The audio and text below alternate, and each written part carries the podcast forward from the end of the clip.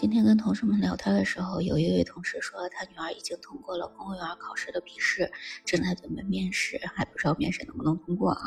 公务员的考试竞争力应该是相当大的哈。那我觉得呢，他有的时候甚至比高考的那个竞争力还是要更强一些的。毕竟考上了就有工作了嘛哈。所以我觉得这个可以类比于古代的科举考试。咱们经常说科举考试就像高考一样。那个竞争也是很激烈的，而且呢考很多科目。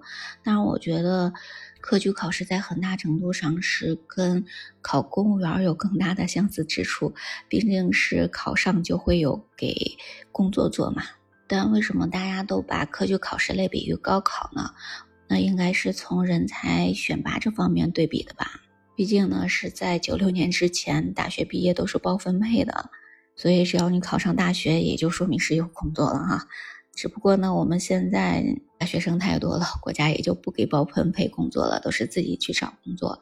所以现在的高考跟以前的科举就不完全是对等的了。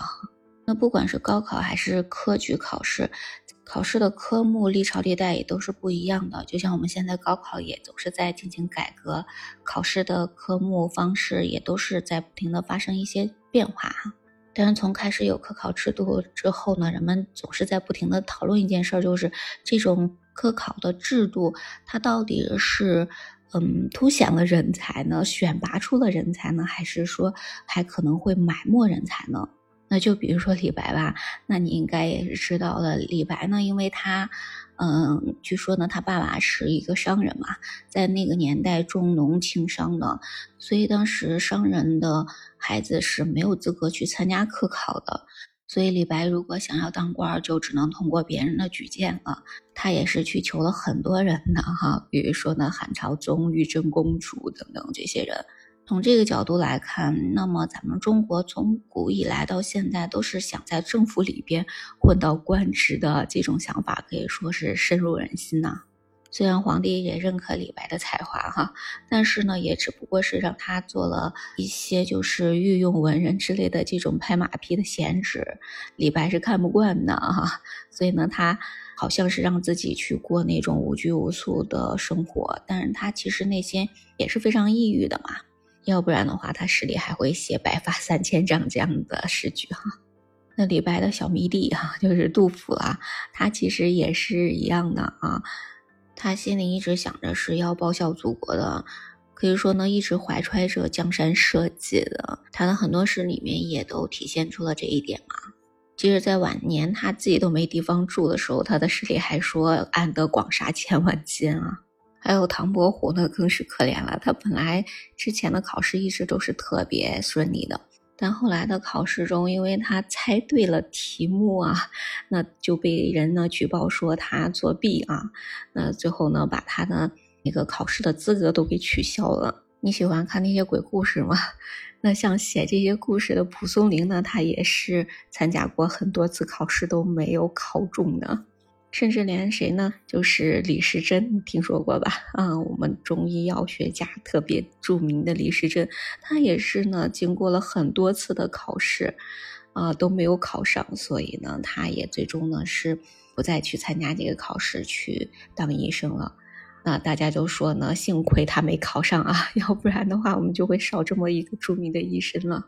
所以你看，这么多有名的人，他都没有办法通过科举考试来实现自己的这种抱负啊，所以才有这么多人在探讨说，这个科考到底是呃有利的还是弊端更大呢？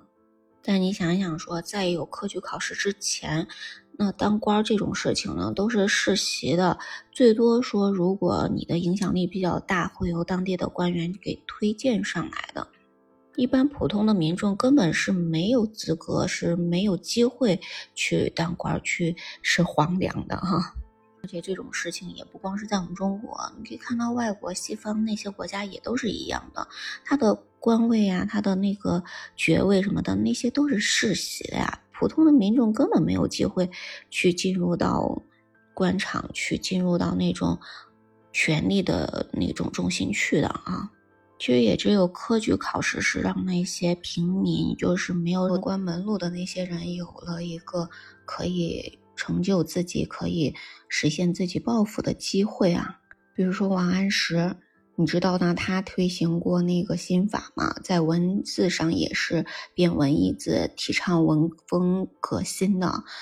但实际上，他出身是非常贫寒的那种家庭，也是通过科举考试考中进士，然后才担任了宰相的。